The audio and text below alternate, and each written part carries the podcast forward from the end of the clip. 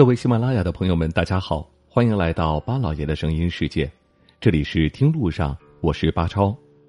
又是一年国庆长假了，今年的假期你准备好去哪儿玩了吗？按照往年的惯例，乌镇、西塘、同里、周庄等古镇都是人山人海的状态。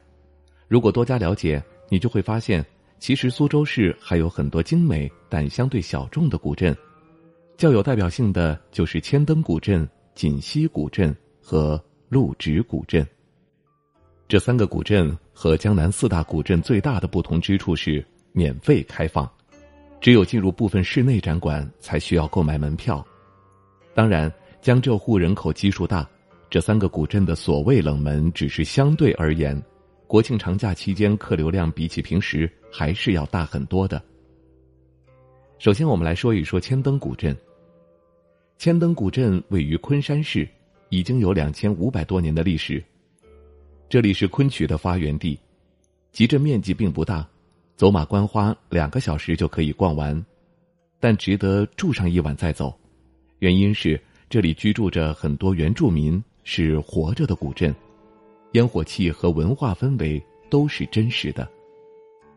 千灯古镇的街巷格局和街上售卖的东西和其他古镇并没有太大的分别。不过这里河道相对开阔，这是格局紧凑的古镇所没有的风景。秦风塔位于千灯古镇的阎福禅寺内，历史可以追溯到一千多年前，一直都是当地的地标建筑。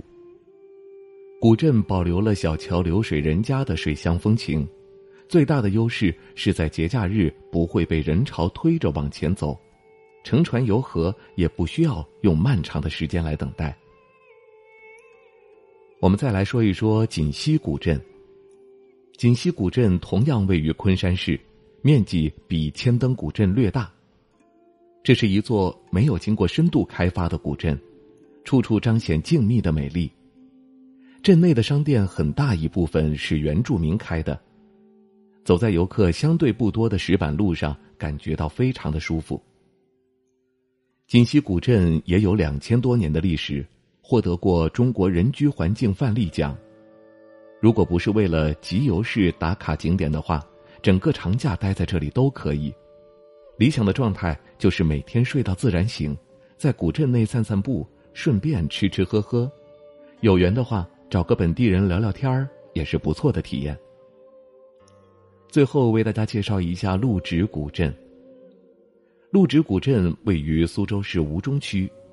虽然没有入选江南四大古镇，但入选了江南六大古镇，名气比千灯古镇和锦溪古镇大，只是和周庄、乌镇等古镇相比，人气明显低了一大截。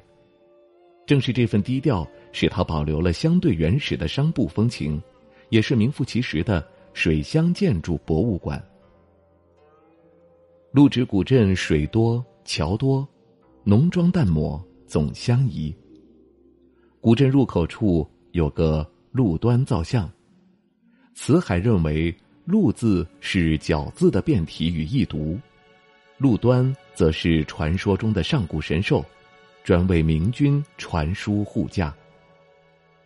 鹿直古镇内的建筑保留了明清到民初时期的风貌，虽然经过了一定的维修，但修旧如旧，历史沧桑感犹在。水给古镇增添了灵气，徐徐向前的小船和小桥、建筑、树木的倒影，构成了诗意浪漫的水墨画面。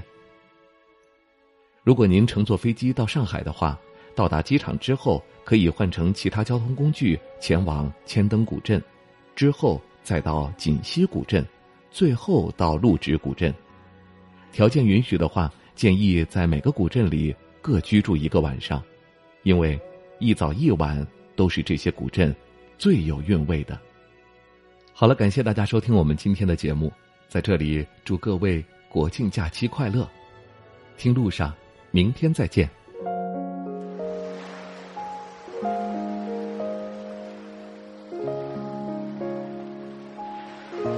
人之所以爱旅行，不是为抵达目的地，而是为享受旅途中的种种乐趣。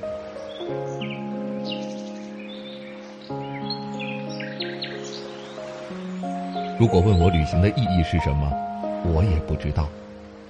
假如你还没有出发，不如和我一起听路上。